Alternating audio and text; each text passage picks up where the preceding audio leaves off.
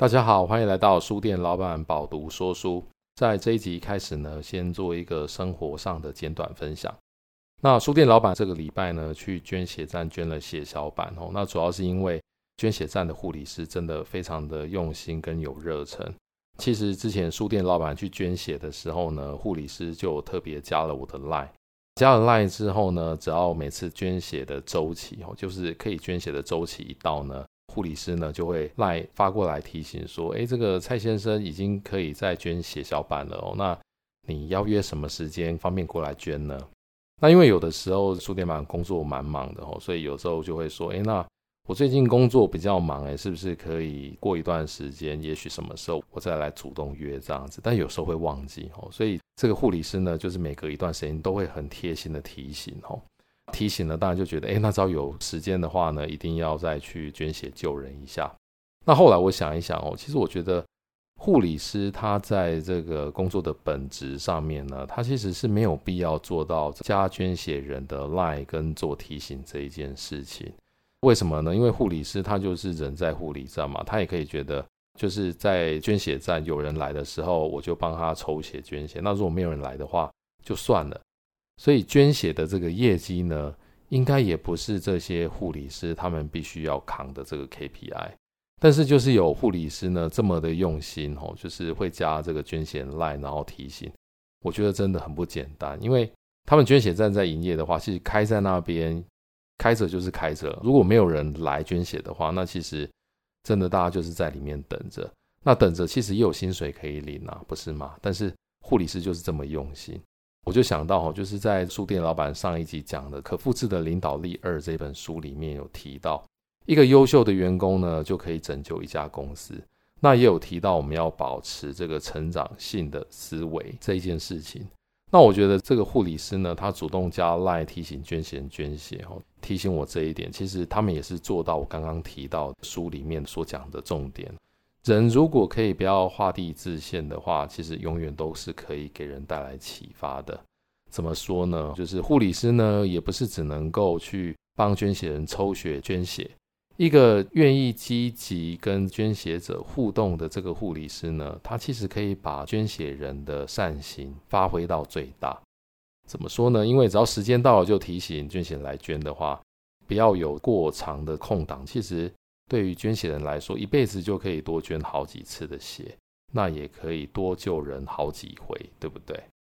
这样子的一个主动积极的一个精神呢，其实对捐血人是好的，也对整个社会是好的。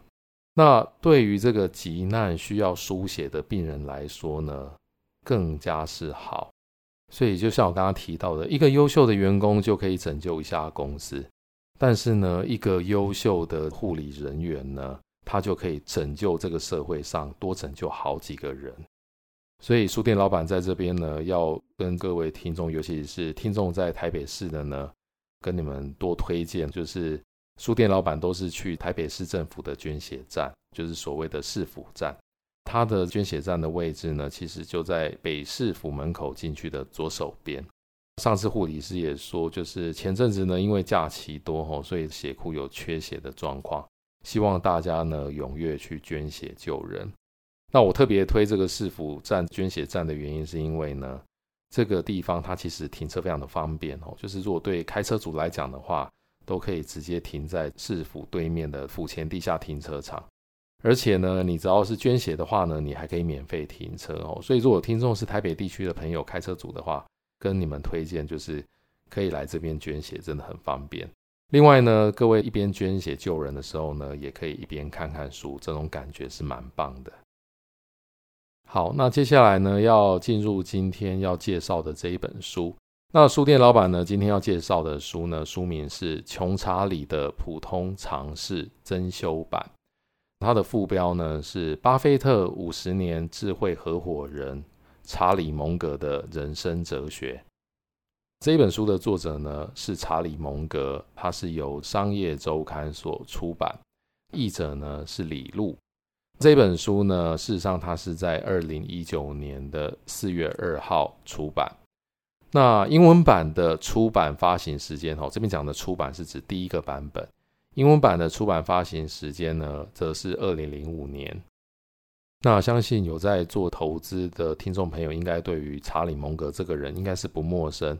查理蒙格呢，他是巴菲特的投资公司波克夏，就是所谓的 Berkshire Hathaway 的副董事长。那查理蒙格呢，他是哈佛的法学博士，于一九五九年呢与巴菲特相识后呢，就成为他亲密的合作伙伴，至今呢已经超过六十年的时间。那巴菲特呢，他其实半个世纪以来都不断的跟大家说呢，查理蒙格对他的影响是无可取代的。他怎么说呢？巴菲特说：“查理·蒙格呢，他用思想的力量让我从猩猩进化到人类，否则我会比现在穷得多。”那这本书呢，在简介里面呢提到，这本书汇集了查理·蒙格毕生最出色的演讲、箴言跟思想精华。所以呢，这本书里面的内容呢，来自于这个查理·蒙格在很多个地方呢，他所发表的内容。所以等于是集大成哦。那大家可能会觉得，为什么这个书名叫做《穷查理的普通常识》？事实上呢，这个书店老板之前呢，在这本书一出版的时候就读过这本书哦。那主要也是因为它的这个名字实在是太有趣了。那我先讲一下这个书名的梗。这本书呢，它原文书名是《Poor Charlie's Almanac，Almanac 这个字呢，它事实上是年鉴的意思哦。那这本书的英文书名呢，它事实上是影响是启发来自所谓的 Poor Richard's Almanac。那这个 Poor Richard 呢，就是翻译成穷理查。我们今天要讲的书呢是穷查理哦，但是它的取名呢是来自于这个穷理查年鉴。大家可能会问，哎，穷理查是谁哦？为什么这么伟大，可以让这个查理蒙格呢借鉴他的书名？事实上呢，理查呢，或所谓的这个 Poor Richard 呢，他是美国的开国元勋之一，也就是班哲明·富兰克林的笔名。那富兰克林呢，其中一个笔名叫做 Richard Saunders。富兰克林大家应该是都认识他了哈，就是无人不知，无人不晓，他是一位通才哈，是美国独立战争的领袖，也是开国元勋之一。所以呢，在出版历史上面呢，其实是先有《穷理查年鉴》这本书哦，就是刚刚提到《Poor Richard's Almanac》这本书。这本书后来就是启发了《穷查理的普通常识》这本书哦。那只不过这本书呢，它把 Almanac 呢不是直接翻成年鉴，它是翻成普通常识哦。那其实也有一个说法是，它其实讲的就是一个普世智慧的一个意思。附带一提哦，就是刚刚提到的这个富兰克林所写的《穷理查年鉴》这本书的电子书呢，在 Papu 电子书城也买得到，请各位听众可以参考节目资讯栏的连接，就是输入折扣码的话呢，一样享有单本七九折、三本七五折的优惠。所以我觉得他们在取这个书名实在是很有趣哦，因为大家知道，不管是巴菲特或者是他的合伙人查理蒙格，他们的财富都相当的惊人。但是呢，书名却取名为《穷查理》哦，因为 poor 就是穷或可怜、可怜的意思嘛。所以我觉得从书名上来讲呢，其实我觉得他并不是故意要用一个相反法哦，他只是去取材富兰克林这本书的这个命名方式。但很有趣，他就是很吸引人，想要去看一看他到底想要说些什么话。其实这本书从书店老板的角度呢，可以跟大家稍微聊一下哦。其实刚好提到这本书，它在刚发行中文版的时候呢，其实书店老板就读了哦。刚有提到，因为它书名太有趣了。那我觉得这本书呢，它是属于可以慢慢阅读咀嚼的书。你读了一次之后呢，其实是很适合随时再拿出来翻一翻的书。真要形容呢，这本书就是属于那一种每一次看都会有不同感受的书。而且你每一次都会画出不同的线哦，像今天因为要录这本书节目的关系呢，我又把这本书拿起来翻一翻，结果翻到之前看过一些段落呢，就会想到，诶，为什么这一段写得很精彩哦，但是我当时却没有画线哦，所以每次翻呢，其实你都会画出不同的线来，代表呢，之前读的时候你可能不觉得有什么哦，但是现在读了很有感觉，所以我觉得这个也是阅读的乐趣所在。它能够带给你的呢，总是比你想象的更多哦。你每次读呢，都会有不一样的收获。那我觉得呢，你在阅读的时候呢，你是可以从这本书里面得到什么，与你曾经经历过什么，或者是可能即将会经历什么有关。总之呢，我觉得这是一本很棒的书哦。那可能喜欢这一类书的听众呢，应该都已经读过穷查理的《普通常识》这本书，因为这本书呢，我觉得它算是畅销型的，在 Pubu 电子书城呢，它不算是那一种一次可以卖好几百本的书。但是呢，它总是一个礼拜都可以卖出一两本，所以呢，我相信它是一本很耐读而且很长尾的一本书。如果还没有读过的，我真的很建议大家可以买来读哦。虽然说这本书里面很多讲的是跟投资有关的心态跟思维，但是呢，其实这些道理也可以放到人生的其他事情上面，不是只有投资上面适用。那我觉得呢，这里面很多的论点呢，对人生都是相当的有帮助。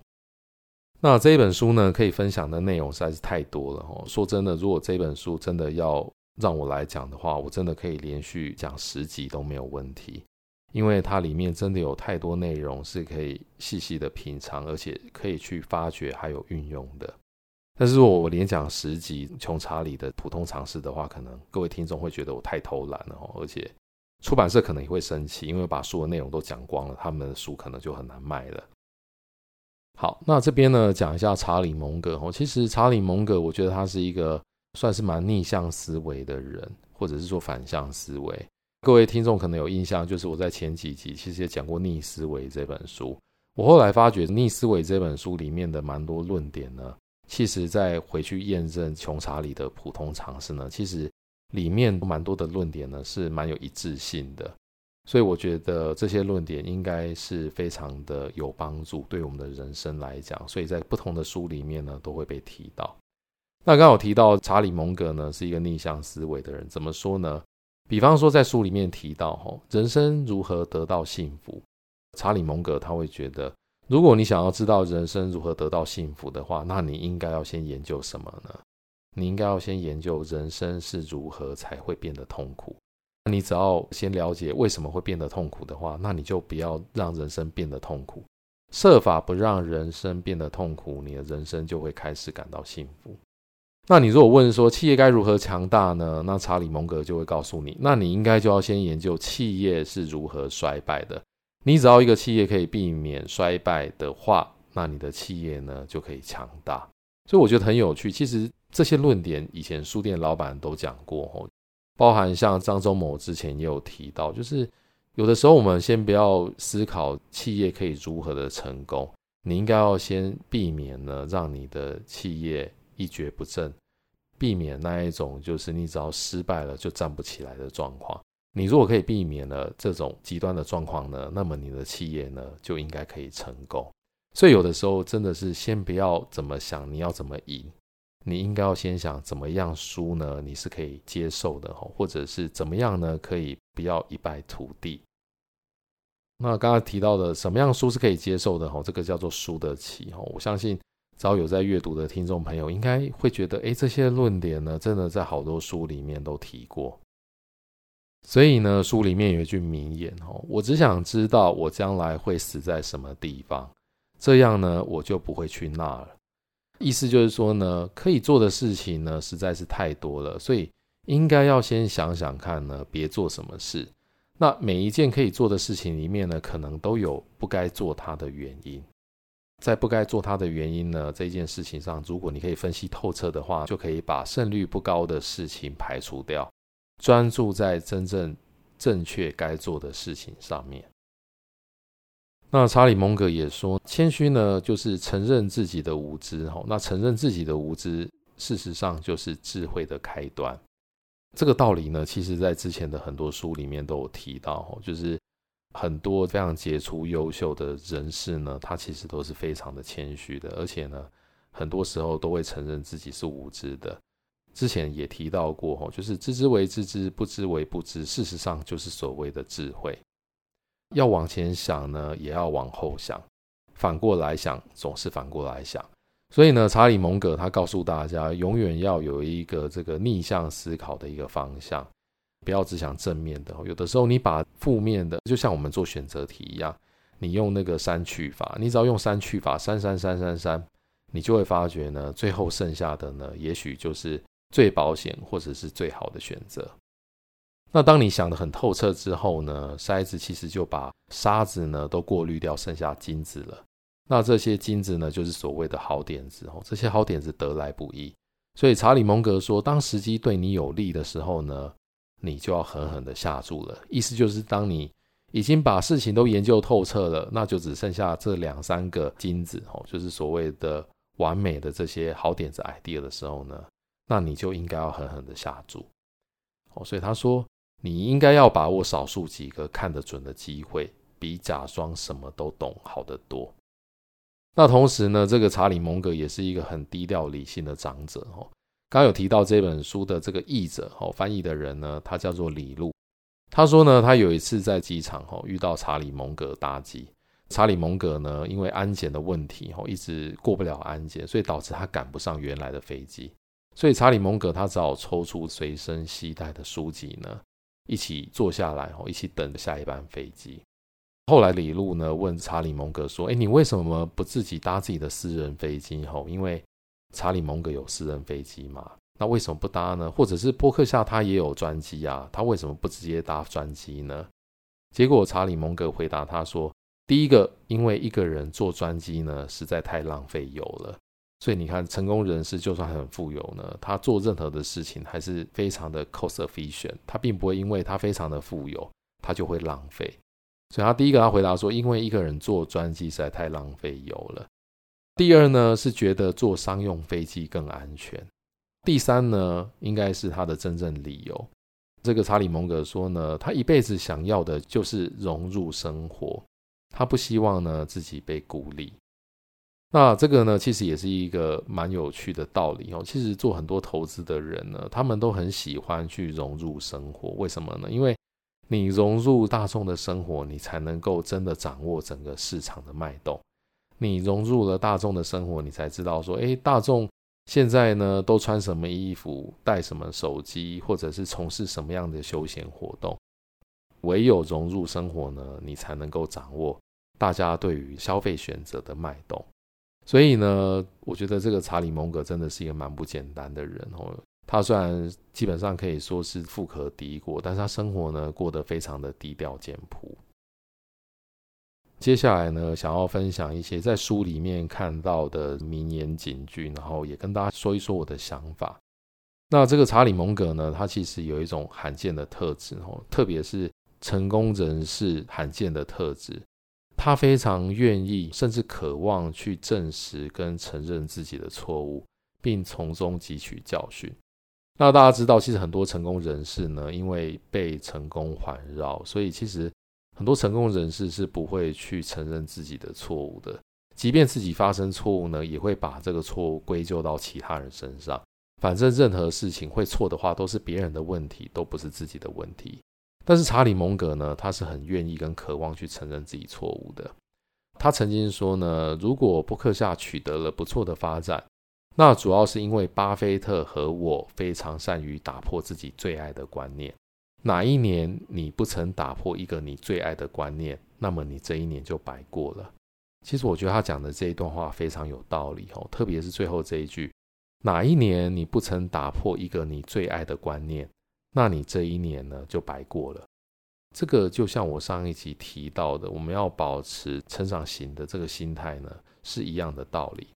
如果你排斥成长，因为你自满哦，因为你觉得你是一个成功人士，你排斥成长的话，你就不愿意在心态上面去开放，你会倾向维持一样的人生观点，所以你的人生观点就定型了，你知道吗？但是说真的，怎么可能每一件事情你都是对的呢？如果你不愿意承认自己的过错的话呢，你维持你的观点，你就会一直辩论，一直 defense，一直坚持自己的看法，觉得自己都是对的。那你觉得自己都是对的话呢，你就会把自己的观点当成什么呢？当做是不可动摇的真理。所以你觉得你就是真理了。那我觉得这个是一个非常要不得的心态。就像我上一集里面提到的，你一旦变成这种心态的话，你一辈子就是这样子了。那。就是一句名言：三十岁就死了，只不过七八十岁才进坟墓嘛。那我觉得呢，这边跟大家讲，就是你要转变成一个成长型的心态呢，其实很简单。多简单呢？你试着不要去争论，不要去辩解，你只要可以做到这件事情就够了。当下一次呢，有人跟你持不同看法的时候呢，只要不是太夸张的看法，比方说，只要不是这个明显违法的事情的话，你就试着跟对方说你是对的，你说的很好。就算你心里面不完全觉得对方是对的，或对方说的很好，也没有关系，你就不要跟他争论，不要跟他辩解，你就直接跟他说。你是对的，你说的很好，这样子你就是变成开放型、成长型心态的第一步了。为什么呢？因为当你这么说的同时呢，你其实就会试着去找他论点中真正有用的部分，哪怕他的论点只有百分之五十是真的有用，其实对你都是有帮助的。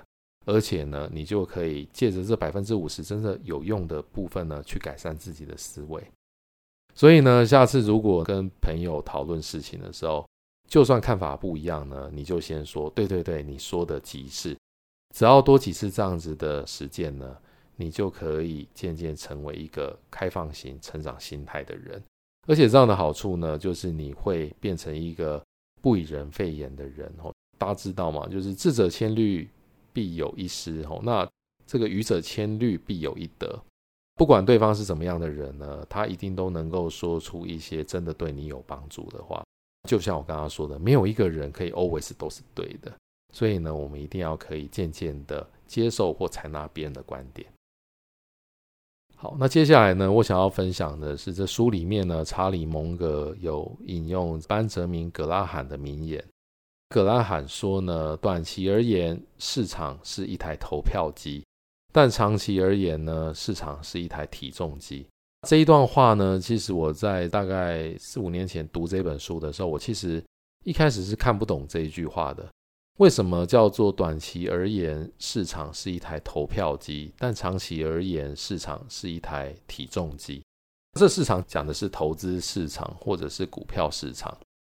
那后来想一想，我觉得想通了一个观点，可能是。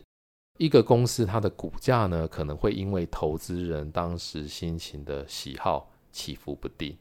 就是当时呢，如果大多数的投资人呢，或者是法人投资人喜欢这只股票的话，那它股票的价格就会比较高，它就会胜过市场上面的其他股票。所以它是一个投票机的概念，得票率高的人就会赢嘛，吼，那就反映在股价上面。但是长期来说呢，就跟体重机一样，吼，就是体重机它其实反映的是。公司真实的价值，所以呢，长期来说，它的股价会反映它真实的价值；短期呢，则有可能因为投资人的心情喜好呢而起伏不定。过了几年呢，就是像我刚刚讲的，因为我要讲这本书呢，我又看了一下这本书。那我现在在看这一段话的时候呢，我觉得也许它可以解释成：你不要太在意这个一时的市场的起伏，或者是单一个股的这个起伏。你其实可以什么呢？你可以买指数型的基金啊，或买 ETF 放着就好。为什么呢？因为市场呢，它就跟体重机一样，虽然有时候呢你会胖一点，有时候你会瘦一点，但是长期来说呢，都是会变胖的。大家有没有觉得还蛮有道理的？有时候呢，当这个投资人在追逐个股的时候，其实短期内就跟量体重一样。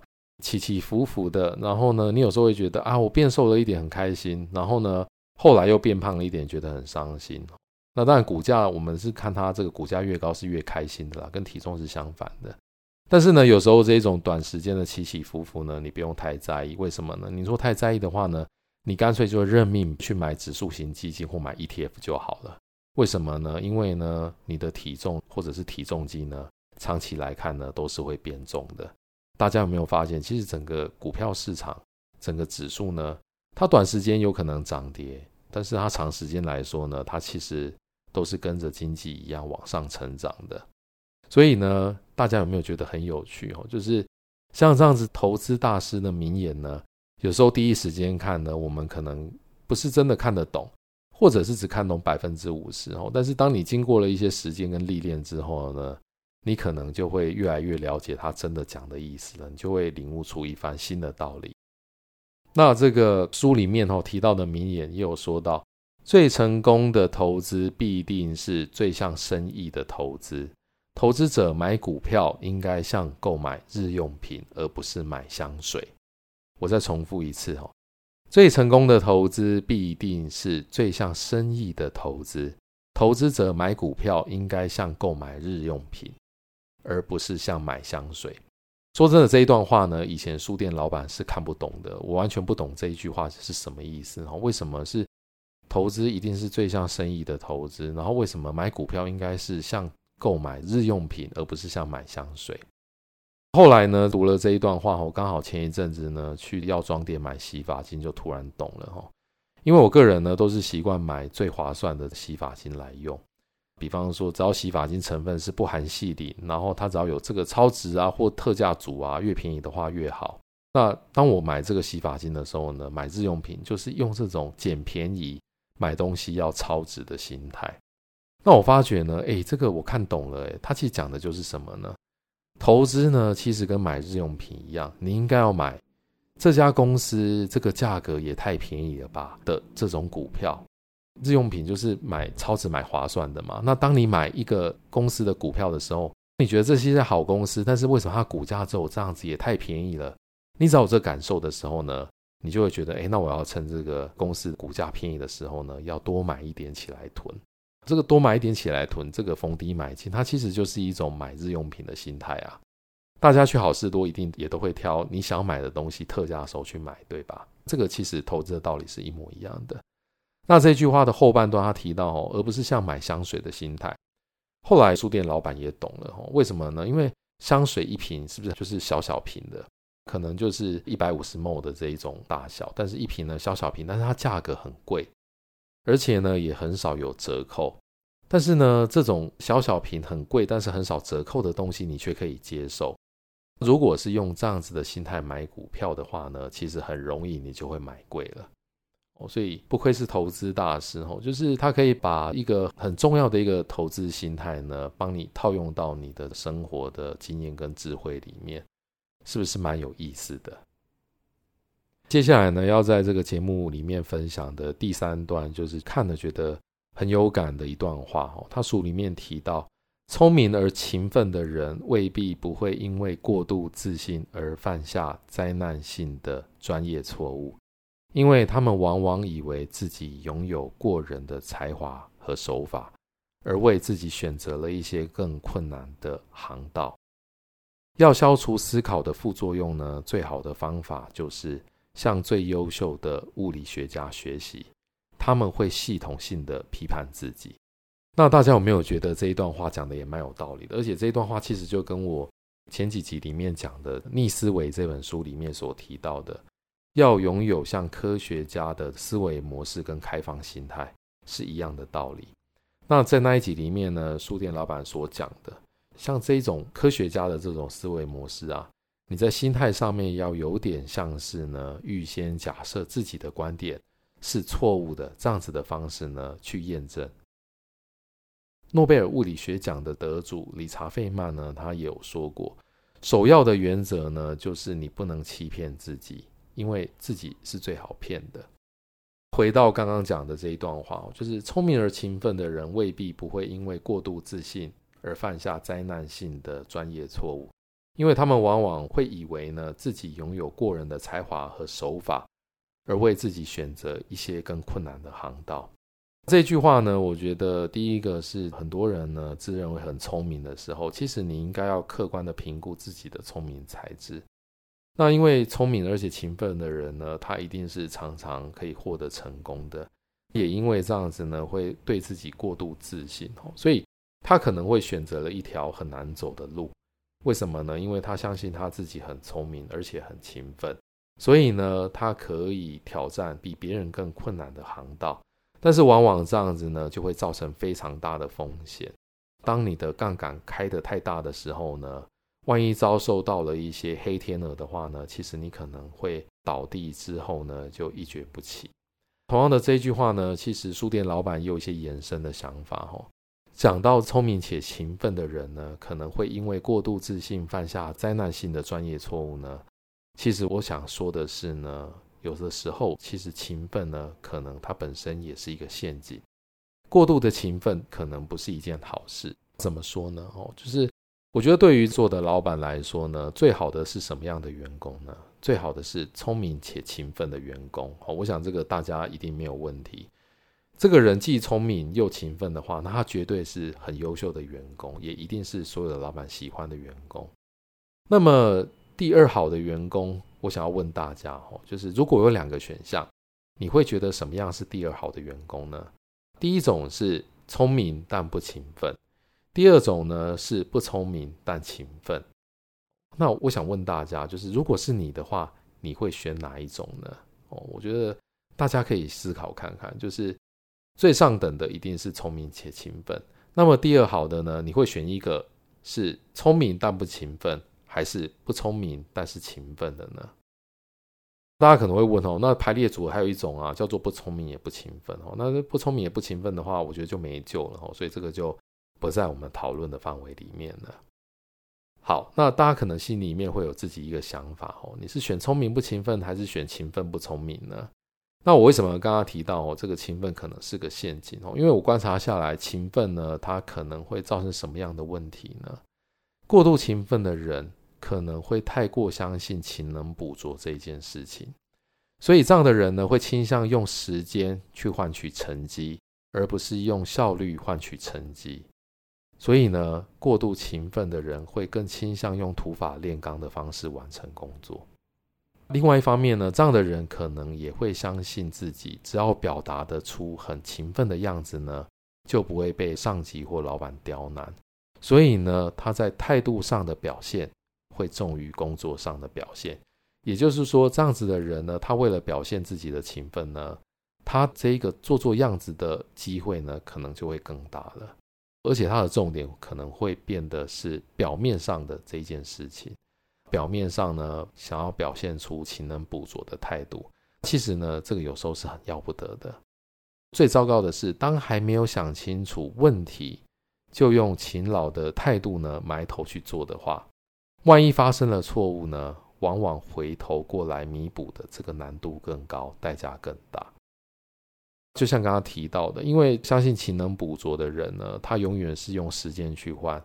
当他觉得可以用时间去换取工作绩效的时候呢，他在做一件事情呢，他可能就不会去深入的思考怎么样做是最有效率的。当没有想清楚就去做呢，他有可能就会造成一些没有效率，或者是更甚至是发生错误的状况。加上他又很勤劳呢，这发生的错误呢，可能就会更多，洞呢可能就会更大。哦那你要去弥补的难度呢，当然也更高，代价更大。这样子的人呢，为什么对老板来讲是头痛的呢？因为这个人表现得很勤奋哦，所以有的时候虽然捅了娄子呢，但是老板可能也不好意思去检讨这样子勤奋的一个人哦，所以有的时候呢，只能吞下去。但是这样子的人对于整个团队长久下来的话呢，他可能会引导出一个错误的风气，让大家觉得，诶，我只要表面上表现得看起来很勤劳、很努力就可以了。但是呢，团队只要有这样的想法，就会去轻忽动脑想出有效率的好方法，其实是更重要的。所以，如果整个团队呢都是不怎么聪明，但是确实很勤奋的人呢，那某种程度上呢，也不是老板乐见的状况。所以有一句话说呢，其实有的时候呢，老板可能会更偏好什么呢？更偏好聪明但是不是那么勤奋的人。甚至是说呢，很多老板反而偏好是聪明的懒惰者，有点懒其实是没有关系的。为什么呢？因为这个有点懒的人呢，通常他才会想出省事又快速的方法去解决问题。他不是迷信这个要用时间呢去换取这个工作绩效的人。有点懒的人呢，他如果聪明的话，他一定会想出一个快速又省事可以解决方法的问题。所以有这样子的人的话呢，他当然就是不会让大家劳师动众的去做苦工，去完成这个任务。所以呢，针对刚刚的问题呢，书店老板呢就会比较偏好选择聪明但不勤奋，而不是去选择勤奋但不聪明的人。不知道是不是跟这个您心中的这个看法是一样的呢？好，那以上呢就是书店老板针对穷查理的普通常识这本书呢所做的分享。这本书呢，我觉得真的非常非常的丰富哦。就像我刚刚提到的，虽然有几段这书里面的名言警句，但是呢，书店老板刚刚所分享的这些段落跟想法呢，我觉得可能是连这一本书呢，它所能够带给你知识的百分之一都不到。所以呢，我真的是非常非常真心的建议大家购买这本书来做阅读。说真的，以书店老板的角度来说呢，我觉得这本书应该可以列为大家此生必读的经典读物之一。我也建议各位听众呢，如果你买了这本书来读的话呢，你真的可以慢慢读哦。大家可以看一下这本书，它的封面呢，其实就是这个查理蒙格很悠闲的坐在沙发上面看着一本书的照片哦。我觉得阅读这本书的态度呢，完全可以跟这个。封面上面查理蒙格的照片上面这种感觉一样哦，你就是在一个悠闲的午后呢，然后把这本书拿出来，慢慢的去读它。有空的时候读一下，那不用给自己太大的压力，因为我觉得这样子呢，这本书呢，拿起来翻一翻，想一想，细细咀嚼呢，其实你可以获到的启发反而是更大的。你如果是用囫囵吞枣的方式把它读完呢，反而得到的。不是这么的多哦，可能只会得到一些比较表面的知识而已。我觉得这本书是真的很值得你去好好的品味跟咀嚼的。接下来呢，要进入一下工商时间哦，其实也跟这本书有关。查理蒙格呢，他在这本书里面呢有提到说，我手里呢只要有一本书，就不会觉得浪费时间。查理蒙格呢，他随身呢其实都携带一本书。现在呢，其实你也可以像这个查理蒙格一样哦，你只要随身呢携带一台电子阅读器的话呢，就可以随时随地阅读想要读的这个书。请大家可以参考资讯栏哦，就是 Pubook 阅读器呢，目前有加送饱读电子书十二个月的方案。